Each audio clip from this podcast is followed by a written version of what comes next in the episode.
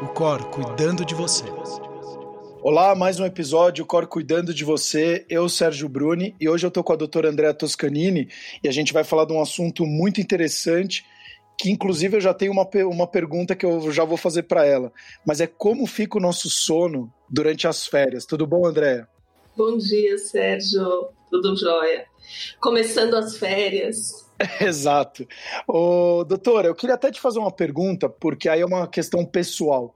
O quanto que as férias ela impacta para o lado. Porque normalmente quando eu penso em férias, eu penso em descansar, eu penso em é, recarregar as energias, mas desde que eu me tornei empreendedor, uh, as férias, na verdade, têm sido um grande vilão na minha vida.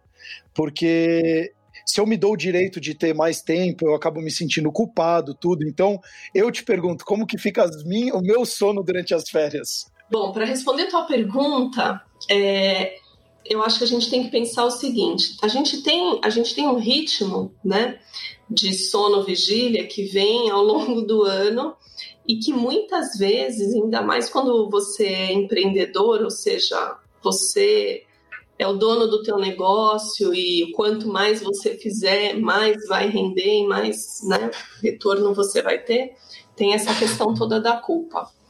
Porém, a gente, a gente tem que lembrar o seguinte, que existem os momentos de suor, de muito suor, ou seja, um momento onde você tem que trabalhar muito e que a gente fala que é a expiração e a gente tem a inspiração, né?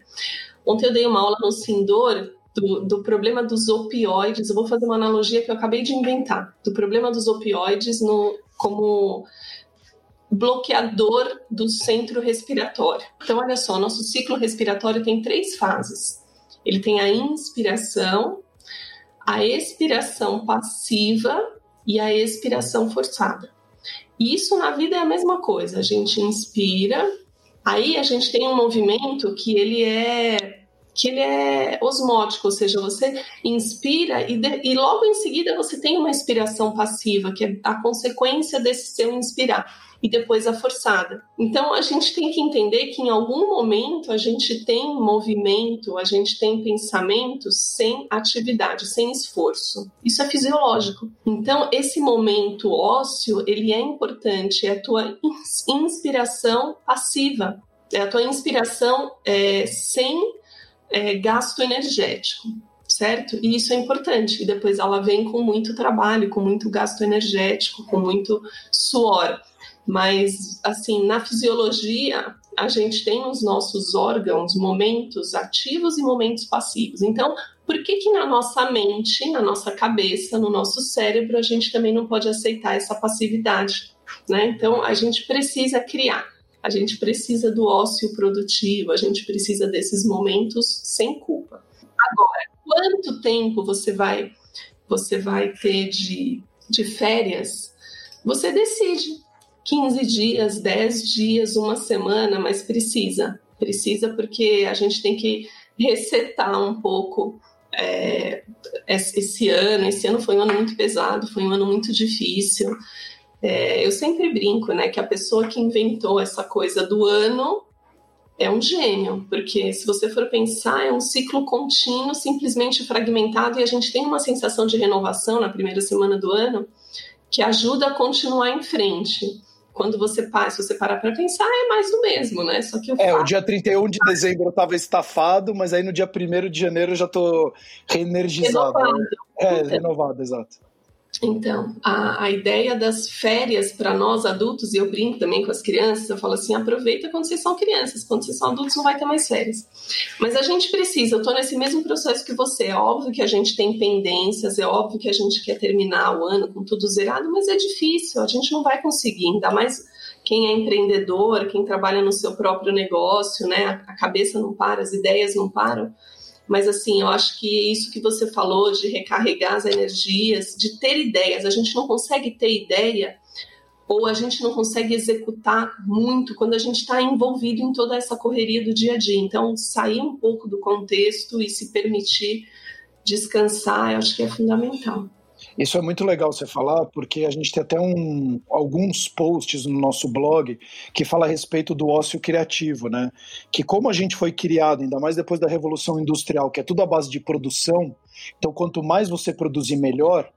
Mas aí quando a gente fala quanto mais você produzir, melhor, é para as máquinas. Mas quando a gente fala de seres humanos, Aí você começa a ter essas questões que hoje a gente está em grande pauta, que é saúde mental, as pessoas com problema de sono seríssimos. Então, eu, eu até te pergunto, porque o que, que tem tirado muito sono dos seus pacientes, talvez os que estejam na mesma situação que a minha, pode ser isso também, porque a nossa cabeça está um turbilhão de informações, você não descansa, e aí você não se permite se descansar, porque afinal, se você descansar, e aí eu falo por mim, eu me sinto um vagabundo, né? Uma pessoa que não está fazendo nada, uma pessoa que está e é horrível essa sensação. E a gente tem que entender porque o corpo ele fala. Inclusive tem até um outro episódio que é, você sugeriu uma pauta, achei muito legal, o sono e é engraçado porque o sono, quanto mais eu vejo que nos últimos semanas tem impactado, porque estamos chegando no final do ano, a gente tem um monte de coisa para entregar ainda esse ano. E eu vejo que eu estou perdendo um pouco a qualidade do meu sono, as dores estão começando a aparecer. É muito é, a correlação é muito grande. E dores que eu falo é desde uma dorzinha de cabeça que eu nunca tive ao, ao acordar, por exemplo, a questões de dor no corpo mesmo, de sentir dolorido e parecer que eu corri uma maratona um dia antes. E não fiz nada, eu fiquei é, escrevendo, lendo, cuidando da minha filha, coisas rotineiras e do dia a dia. Então é, é, é muito importante, inclusive para quem está nos escutando, dar importância para essa questão do, do, a consciência do dia a dia e a, essa questão do sono, quanto ele influencia na, no seu próximo dia, porque senão você vai começar a entrar num ciclo que nem se falou, é nada mais é do que um ciclo os anos, mas também a gente também é um ciclo, e a gente começa a entrar num ciclo horrível, que é essa não se permitir nunca você ter um momento de felicidade, um momento de alegria, um momento de paz, e talvez que dure dois, três, quatro, cinco, seis dias. E não ter, eu quero até te fazer uma pergunta, nem como talvez médicas, ou como eu acho que você tem um envolvimento psicológico é, é, também com seus pacientes. Mas nesse momento de sete dias, eu como empreendedor, eu, ou, ou agente autônomo, que nem é você e tudo, esses sete dias eu fico sem olhar o celular, não mexer nas coisas, ou separo uma horinha do meu dia, alguma coisa, ou de fato me dou essas férias e falo, cara, eu preciso descansar. Porque eu estou precisando descansar. Então descansa. Vamos por idade? Então vamos começar pelas crianças, porque as crianças entraram em férias, só que são férias de um ano diferente, né? De um ano que eles não tiveram o mesmo impacto na dinâmica física deles, na rotina deles, como eles sempre têm, né? Então as crianças tiveram aula online, a maioria das crianças tiveram aula em casa. Então, com certeza, isso diminuiu alguns fatores que são importantes para o sono. Então, isso diminuiu a exposição deles à luz, isso diminuiu a quantidade de movimento que eles fazem durante o dia, né? Isso diminuiu o quanto eles são ativos durante o dia, porque eles estão num ambiente mais fechado. E isso aumentou muito a exposição deles à tela, tanto durante o dia como no final do dia. Por quê? Quando a gente diminui a nossa exposição à luz do lado de fora, luz ambiente, quando a gente diminui o nosso a nossa quantidade de movimento, automaticamente a gente começa a achatar o nosso ritmo biológico. E isso faz com que a gente não tenha uma divisão tão clara entre hora de dormir e hora de ficar acordado. Então eu não tenho aquele momento, os pais devem ter percebido isso. No, no meio da pandemia já ficou mais difícil a gente fixar um horário para a criança ir para a cama, né? Porque porque ela já está com uma super readaptada com uma nova rotina e a criança tem essa facilidade de se adaptar melhor. Então, o que, que a gente tem que procurar fazer com essas crianças agora nas férias?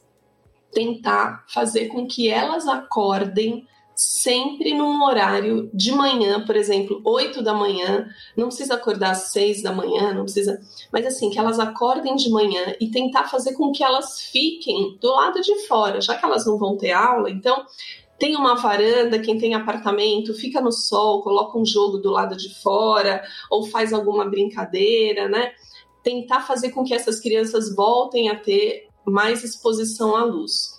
E atividades físicas, né? Então, tentar deixar, limitar o tempo que a criança vai ficar na tela, principalmente depois que escurece, e manter uma rotina de horários. Então vamos lembrar os nossos três sincronizadores: luz, atividade e alimentação. Então, como é que a gente vai conseguir regular o horário que a criança vai dormir? Fazendo ela acordar cedo e não deixando ela dormir durante o dia exposição à luz, que é super importante, e horários regulares para alimentação. Então, não é porque a criança está em casa que ela pode comer o tempo todo, que ela pode beliscar o tempo todo, isso também desregula o ritmo dela. Então, para a criança nas férias, a gente pode procurar fazer exatamente isso. Leva a criança para dar uma volta no quarteirão, duas voltas no quarteirão, protegido, com máscara, toma todos os cuidados por enquanto que a gente não tem ainda a vacina, mas procura ficar do lado de fora com ela. E limita mesmo, olha, tela só vai poder de tal a tal hora. Nossa, eu moro em apartamento, tenho três filhos, eu também tenho três filhos, eu sei que é difícil, mas assim, a gente tem que colocar esses limites para o bem deles e o nosso também, porque muitas vezes na hora que eles deitam, é na hora que a gente consegue dar uma descansada e dar uma relaxada, e a gente precisa disso também, né? Então, para as crianças é isso: expor a luz, aumentar a quantidade de movimento, de atividade que eles fazem. E assim, a gente não precisa, a atividade deles não precisa depender de mim. Não preciso eu estar junto. Eu posso ensinar ele a ter uma atividade sozinho, posso ensinar ele a fazer alguma brincadeira sozinho. Né? A gente, quando fazia isso, a gente, quando era criança, fazia muito isso. Hoje eu canso de ouvir meus filhos falando: ah, mãe, tô com tédio, o que, que eu faço? Mãe, o que, que eu faço? Eu não me lembro de perguntar para o meu pai, pai, o que, que eu faço? Por quê? Porque em algum momento o meu pai me apresentou opções que eu poderia fazer sozinha, certo? Então, assim, a gente tem que ensinar essas crianças a fazer as coisas sozinhas, depender menos da gente, com atividade, com exposição à luz e com rotina. E à noite, então, assim, a exposição de tela durante o dia não é tão prejudicial como ela é à noite. Então, durante o dia é um horário melhor para a gente deixar a criança se a gente precisa fazer alguma atividade ou se a gente quer falar para ela você tem duas horas, que horário que é bom ela se expor? É um horário de dia, onde tem luz, onde biologicamente ela já vai estar exposta a uma intensidade de luz grande. O ruim é a criança ficar exposta à noite. Então, esse horáriozinho da noite, a gente pode fazer um jogo em família, a gente pode ler um livro, a gente pode conversar, ou eles podem brincar entre si, enfim, tentar evitar tela à noite nas férias. E vem os nossos adolescentes. Esse deve ser legal, né? Os adolescentes são terríveis. Os adolescentes, vamos lembrar que acontece na adolescência?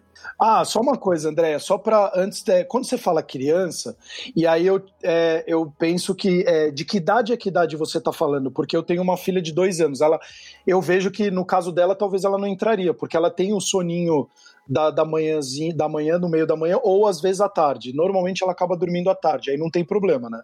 Verdade, verdade. Eu já pensei nos meus, a partir de uns 4, 5 anos. Tá, perfeito.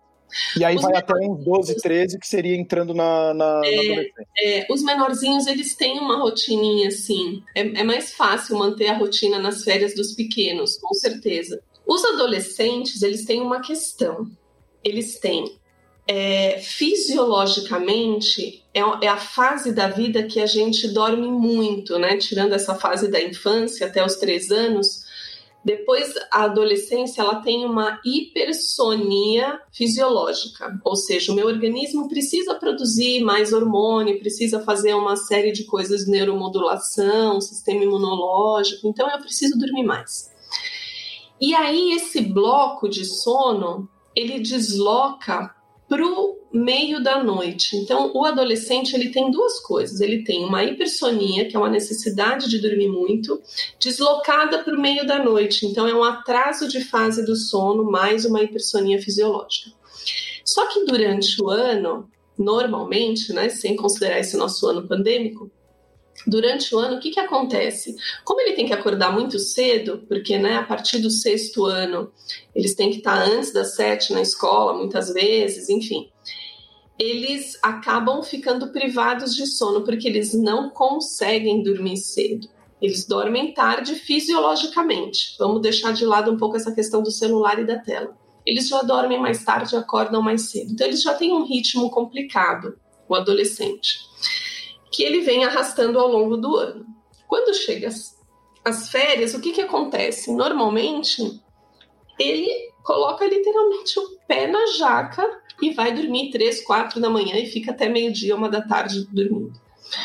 Então, o que, que a gente faz? Esse ano, embora tenha sido um ano atípico, eu tenho filhos maiores e enteados estão na faculdade, os horários são cedo. Então, minha filha tinha que estar às sete da manhã assistindo aula e ela mantinha esse ritmo meio privado. Agora, no final, eles ficam com sono à tarde. Então, o que, que a gente tem que fazer? A gente tem que deixar eles atrasarem um pouco a fase do sono, só que a gente tem que estipular o horário para eles saírem da cama. Então, por exemplo, na minha casa, quem acordar depois das nove da manhã não toma café da manhã, e quem acordar depois das onze naquele dia vai ficar sem tela a partir das nove da noite. Então, assim, o que, que a gente tem que fazer? Estipular um horário para eles acordarem. Explicar o porquê que você vai acordar esse horário, porque você precisa se expor à luz, ritmo, parará, parará. Ele não é que ele vai funcionar melhor só à noite. Não, ele vai, ele vai querer ir para a cama entre uma e duas da manhã. Tudo bem. Mas ele não pode sair da cama uma da tarde, porque senão ele vai diminuir a pressão de sono dele ao longo daquele dia. Então, o que, que eu vou fazer com o adolescente nas férias? Eu vou deixar ele dormir a hora que ele quiser, só que eu vou acordar ele de manhã. Para quê? Para ele ficar acordado e ter pressão de sono para poder dormir mais cedo, certo? Exposição à luz, atividade, tudo isso é super importante. Por quê? Porque é o que vai fazer com que o ritmo biológico dele tenha uma diferença do dia e da noite, né? Com relação à exposição de tela, saiu um trabalho muito legal que ele fala o seguinte: isso é uma boa dica para os pais de adolescentes.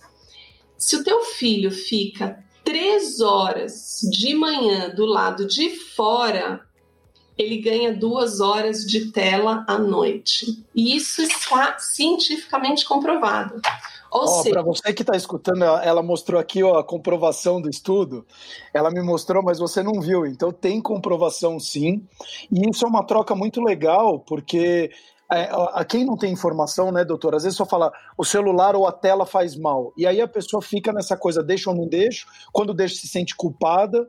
E na verdade, eu acho que você está trazendo uma coisa muito, muito relevante. E eu até quero saber, porque é, eu também fico. Será que minha filhinha com dois anos ela já está na hora? Porque eu sou super rígido com isso, né? Não tem tela, não tem nada. Então é até muito bom saber, porque às vezes a gente com informação acaba tomando decisões melhores, né? Exatamente. O que, que acontece então? Esse trabalho ele mostra que quando você se expõe à luz do sol, ou seja, eu tô aqui na frente de uma janela, eu tô de frente para a janela, só que eu tô do lado de dentro. É completamente diferente da gente se expor do lado de fora. Então, quando eu me exponho do lado de fora, essa intensidade luminosa ela é muito forte. Então ela cria um marcador para mim do que é dia, do que é acordar, do que é o meu momento inicial da vigília. Se eu faço isso todo dia, ou seja, se todo dia de manhã eu fico do lado de fora três horas, né? Então não são três horas seguidas, eu posso sair, ficar 20 minutos, voltar, fazer mais alguma coisa, ir na rua, tentar fazer coisas a pé, enfim, eu preciso fazer o quê? Eu preciso fazer com que o meu cérebro entenda o que, que é comprimento de onda de luz lá em cima, que é a luz do sol, que tem todos. Por quê? Quando eu estiver exposta ao tablet ou ao celular à noite, o meu cérebro vai entender que esse comprimento de onda não é tão poderoso que nem o do Sol. Então, aquilo ali não é um sinal que eu tenho que parar de produzir melatonina. Parar de produzir melatonina é aquele sinal que eu tenho lá, no, lá alto de manhã, quando eu acordo, que eu me exponho à luz. Então, eu confundo meu cérebro com um sinal, um comprimento de onda um pouco menor, com uma intensidade um pouco menor, e ele tem aquele marcador lá em cima. Então ele demora um tempo para processar essa informação e esse é o tempo de tela que eu ganho à noite.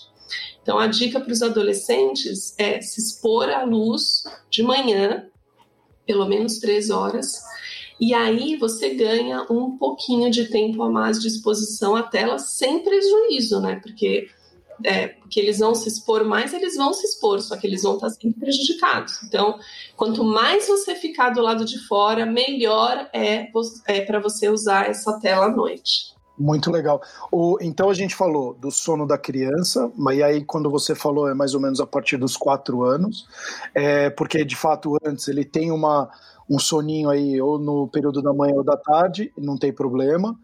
Uh, o sono agora do adolescente e o sono adulto, que é onde eu me enquadro. O sono adulto é muito complexo. É muito complexo porque ele tem uma questão psicológica assim incrível incrível.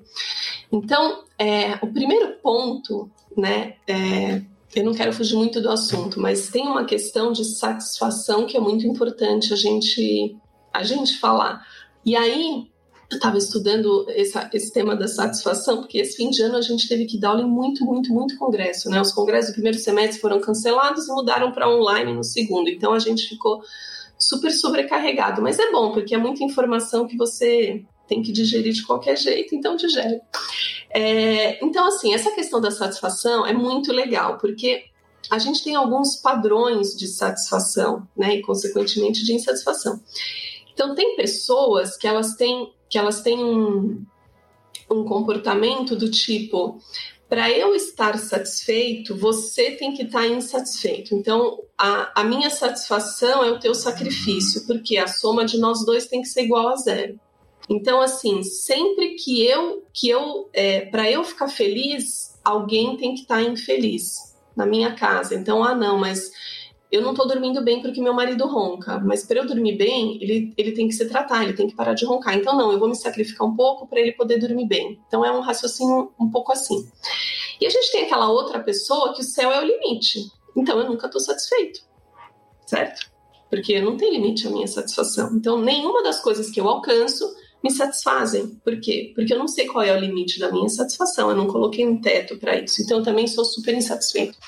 Então, quando a gente fala em sono, a gente tem que pensar nessa questão da satisfação. Então, o que acontece quando a gente fica mais velho é justamente isso. A gente saiu daquela etapa da adolescência, da hipersônia, de dormir até mais tarde, de acordar, de não ter dificuldade, de não ter problema, onde você encosta, você dorme, e você começa a ter uma percepção do sono, ou seja, não é tão fácil assim dormir, eu não consigo dormir como eu quero, não consigo dormir na hora que eu quero, eu tenho que dormir na hora que eu tenho sono, o meu tempo de sono não é tão longo, então a gente começa começar a repensar algumas coisas, só que a gente acaba tendo como base aquela fase da vida onde você dormia hipersônia, atraso de fase do sono. E esse vira o teu referencial. Só que a gente no sono tem que ter um referencial para cada momento da vida. Por quê? Porque o sono é dinâmico. Então eu não posso hoje, com 43 anos, comparar o meu sono quando eu tinha 20 certo? Eu preciso comparar meu sono com o sono de uma mulher de 43 anos. E aí tem essa coisa toda da satisfação e da insatisfação com o sono.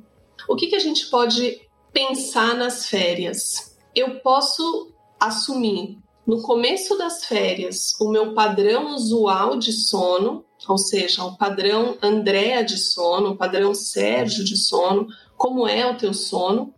E aí você sem culpa usa esse padrão de sono no teu tempo de férias. Então, qual é o meu padrão de sono, Andréa? É dormir a uma da manhã e acordar às nove da manhã. Eu vou ter dez dias de férias. Dez dias de férias. A gente vai fechar o consultório dia 24 e vai abrir no dia 4. Nos meus dez dias de férias, eu vou fazer o padrão de sono Andréa de dormir. Só isso já vai me ajudar no dia seguinte a ter um impacto menor é, um impacto menor em todos aqueles sentidos que a gente sempre fala, né? Nessa questão cognitiva, desempenho físico, produtividade, até porque vai ser um momento que eu também vou evitar ter um pouco de contato com, com todo esse nosso ambiente profissional, vou tentar me dedicar a outras coisas, vou até sair de casa para ver se a gente fica desligado aqui do nosso computador com as nossas planilhas e com tudo, para ver se a gente consegue realmente relaxar a nossa mente. E é interessante que quando você faz esse processo de desconexão, você deixa um peso muito grande, inclusive o peso do sono. Quando a gente faz a anamnese de sono, a gente sempre pergunta para as pessoas como é o seu sono no fim de semana e nas férias. Porque ele tende a ser melhor nas férias. Por quê? Porque normalmente nas férias você sai do teu ambiente. E na hora que você sai do teu ambiente, você deixa lá no ambiente algumas responsabilidades relacionadas àquele ambiente então você vai mais leve. Então é muito importante a gente assim se permitir ter esse momento de férias. E André, a gente está até chegando na etapa final. Eu queria, a gente falou de bastante assunto, sono criança, sono adolescente, sono adulto, de tudo que a gente falou. É, o que que você, para quem está nos escutando, você traria como principais atividades que a pessoa poderia fazer ou dica ah, para já implementar aí já nesse finalzinho de ano, para ela conseguir entrar nas férias, seja com os filhos ou a própria pessoa, e aí eu falo no meu caso, entrando, conseguir tirar uma semaninha, eu vou me organizar para tirar essa uma semana, uh, e conseguir ter um sono com um pouco mais de qualidade. Bom, eu acho que a gente precisa cada um olhar para dentro e ver o que está prejudicando o teu sono. Então essa é a primeira coisa, né? No meu caso, o que está prejudicando o sono é que no final do dia, depois que os meus filhos iam para a cama, eu aproveitava para fazer um monte de coisa profissional. Então, isso era o que estava me atrapalhando, então isso é o que eu não vou fazer agora nas férias. Do ponto de vista fisiológico, o mais importante, eu sempre falo isso, é monótono e repetitivo, mas a gente se expor à luz solar de manhã. Então, esse é um grande sinalizador. Então, quanto mais você puder se expor à luz de manhã, isso vai ajudar o teu sono, porque a gente tem que pensar no sono na hora que a gente acorda e não na hora que a gente vai dormir, né? Na hora que a gente vai dormir, a gente só tem as preocupações em relação ao sono, né? Mas como ter um sono bom, a gente tem que pensar na hora que a gente acorda. Uma coisa que deixa a gente muito ativo e muito acelerado é, é o celular, né? Então, talvez a gente possa ter momentos específicos do dia durante as férias para usar o celular. Então, fala, bom, eu vou acordar, eu vou olhar o meu celular, eu vou mandar todas as mensagens que eu tiver que mandar, resolver, fazer tudo que eu tiver que fazer e depois eu vou fazer isso depois do almoço. Então eu me permito ter um período, uma manhã, um, algumas horas onde eu vou tentar realmente me desconectar de desses decibéis, digamos assim, né, dessa coisa toda que é a nossa rotina, que é uma rotina muito agitada, muito cansativa. E aí, o que eu posso aproveitar para fazer também, às vezes a gente tem algumas preocupações que vêm na nossa cabeça quando a gente vai dormir. E a gente veio arrastando elas ao longo do ano. Então, talvez agora nas férias, com um pouco mais de tempo, um pouco mais descansado, a gente consegue pensar essas preocupações e tentar encaminhar cada uma delas, porque de repente a gente começa o ano de 2021 sem essas preocupações e aí a gente passa um ano dormindo um pouco melhor. Então, a ideia é, do ponto de vista fisiológico, você se expor à luz e, e praticar rotina de atividade de alimentação. E do ponto de vista psicológico, procurar resolver as pendências durante o dia, né? Já que a gente vai, vai ter esse momento de descanso, tentar inspirar um pouco mais e tentar dar um fim, encaminhar ou procurar de alguma forma que isso não me atrapalhe o sono no ano que vem. É muito legal porque você tá obrigado de novo, porque eu trouxe aqui para mim o ócio criativo e depois da revolução industrial a gente se sente muito culpado quando a gente está no ócio, isso é horrível. Então é isso acaba organizando os pensamentos. Eu trouxe aqui para mim e muitas vezes conseguindo entender o que, que como você falou, o que, que você precisa priorizar para conseguir resolver primeiro esses problemas, para ir melhorando o seu sono. A desconexão, acho que uma coisa está ligada à outra, é ter conseguir ter essa desconexão, fazer essa desconexão. Eu acho que você deu uma ideia legal. Acordou, você pode usa o seu celular, fica um tempo sem usar, de repente usa logo depois do almoço ou no finalzinho antes de dormir, então você começa a criar umas rotinas melhores. Não, eu achei sensacional isso, não comparar o seu sono com crianças, bebês ou pessoas totalmente diferentes de você, porque a gente fica vivendo do passado e fala, nossa, adoraria ter aquele sono quando era criança. Você nunca mais vai ter aquele sono, ou dificilmente você vai ter, porque você é uma outra pessoa, você é um outro ser, você é um adulto. Não dá para comparar bananas com laranjas. Então, obrigado, achei muito legal. Encontrar o seu padrão de sono, todo mundo tem um padrão de sono, e é aquele que você sente mais confortável, com mais qualidade e que te dê mais disposição no dia. Então, entender, ter essa consciência e aquilo que a gente bate na mesma tecla, mas que é, eu vou começar também a trazer um pouquinho mais de, de concentração aqui na parte de alimentação, que são sincronizadores, atividade física, luz e alimentação. E luz é luz do sol, é quanto mais a gente se expor, e isso é muito legal. Quando você traz que é o dia que vai fazer a nossa noite dormir melhor, é, se a gente começar na hora de acordar ter um carinho maior com a gente, provavelmente a gente começa a ter menos preocupações para dormir, porque a gente sabe que durante o dia a gente está se cuidando melhor. Então, eu achei muito legal você trazer tudo isso, Andréia. Para você que está nos escutando, tente colocar alguma coisa dessa, não precisa colocar tudo ao mesmo tempo, senão as suas férias vai virar uma loucura que nem é o dia a dia hoje do, do de 2020. Isso é outra coisa importante, Sérgio. Não é porque a gente está de férias que a gente tem que pegar e fazer uma lista de mil itens para resolver nas férias. Não. Essa lista de mil itens é para a gente resolver ao longo do ano, não é para resolver agora nas férias uma lista de tudo que eu não consegui fazer durante o ano, senão eu enlouqueço, certo? Então, desconexão e relaxar é desconexão e relaxar. O ano que vem eu resolvo a minha lista que eu não resolvi em 2020. E tá tudo bem. Exato. Tá tudo bem. então, doutor André, de novo, muito obrigado pela, pela presença, obrigado por trazer tantas informações importantes. E para você que queira ter, que quer de fato ter um sono com um pouco mais de qualidade, inclusive colocar um, o sono com mais qualidade, por ele ser tão importante na sua família também, utilize dessas dicas aqui do que a doutora Andréa trouxe, porque com certeza vai fazer muita diferença na sua vida e você vai conseguir ter, sim, mais qualidade de vida e ser provavelmente uma pessoa ainda mais produtiva em 2021. Até os próximos episódios, o Cor cuidando de você. O Cor cuidando de você.